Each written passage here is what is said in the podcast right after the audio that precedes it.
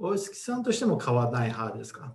あもう絶対買わないですね日。本人で変わら変わんないですよね。まあ、あのバブルを弾けた後からもうみんなと全然家買わない後からにか、そうですね、このに20、30年。まあ15年かな、15年くらい前からだいぶ買わなくなってきてますね。あ、そうなんですか。じゃあ90年代はまだ買ってる人がいたってことですもうか。めちゃめちゃ買ってました。絶対買うっていう感じでした。90年代ですよ。もうバブル弾けてますよ。92年。ええええええ、あそうなんだ。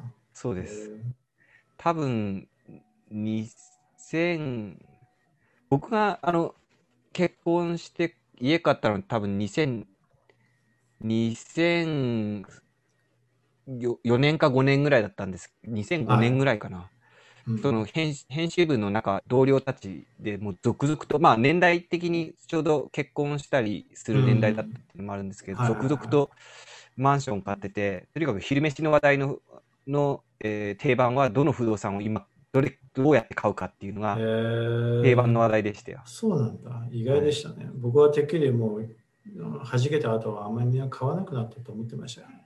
多分いわゆるだ日本の場合第二次ベビーブームっていうのが、えっと大体1974年とか5年ぐらいがピークであるんですねあじゃあ。僕らの年代ですね。そうです。そのピークの人たちが買った後ぐらいからうん。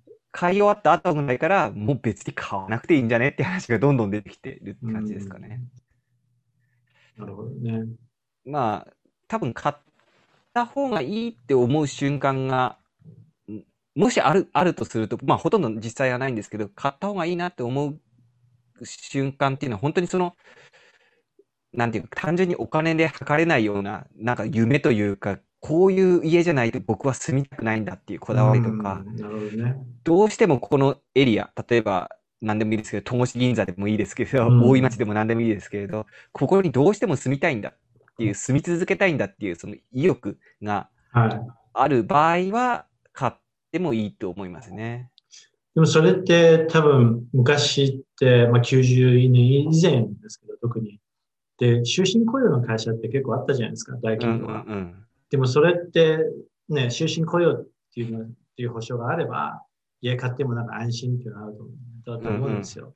それがなくなってからはもう多分ね、まあ、そう厳ですしいあると思うんですよね。あと、まあ、もし、なんていうのかな、あの、えっと、ぼ僕だけじゃないですけど、離婚ってすごく多いじゃないですか。その時に、は女性側のサイ女性サイドから見ると、日本の場合は不動産があった方がいいんですよ。い。うん。あの、なんでかというとの奥さんもそう言ってます。そうですか。あの女女性、まあ、あんたは男だから分かんないんだよっつって。はいはいはい。で、女性の場合はやっぱりほら、子供を産んだ後になかなかこう、社会復帰じゃないけど、その職場に復帰できない、まあ、しにくいじゃないですか、すうんごく。うんうん。それを考えたときに、やっぱり何にも保証がないっていうのは、やっぱり女性にとってはその精神的に参るみたいですね。そうですね。で、それを僕の子供一応今女の子だから、で、女の子のために、その、なんか一つ残してやりたいって言ってるけど、うんいやいやいや、もう、10年後みんな VR とかなってんじゃないの？っていう話だから、全然いらないよと思って。うんうんうんうんうん。少なくとも、まあ、なんだろうな、中国で、まあ、例えば、第第2級都市とか第3級都市で買うって言ったら分かりますけど、第1級都市で買うっていうのは、まあ、ちょっと、その理屈が通らないぐらいな、今、奥さんが言った理屈っていうのは通らないぐらい高すぎますよね。しかも、台湾とかその中国じゃなくてですよ。中国大陸で買うんではなくて、台湾とかっていう言ってたか。ら、いやいやいや、みたいな。いや、それは台湾でもまあ、台、台中もまあ、台中とか、だ台中とか台南で買うって言ったらまだ分かりますよね。いやいや、高い高い。もう台南はわかんないけど、高いですけどね台中でも高いですよ。いや、台中今めっちゃ高くなってますけど、うんあの、あの台中、有料企業が多いので、あの、TSMC の工場とか、あの、タタリ、グアン、あの、ラーガン、レンズのラーガンとか、はすごいし高収益の会社が多いので、高いマンションほど売れるような状態になっちゃってきてるんですけど、それでもまあ、台北市いや、なってで、ないです、なってないです。その、台中の場合は、なんなんていうんですかね、その、建てた物件に人がほとんど住んでないっていうのは結まあ、そ構多いんですよ。。確かにそうですね。投資用ですからね。そう。あ、今なんかピって言いましたね。あ、なんか言ってました。う大丈ん、多分 GoPro で、なんかピッそうですか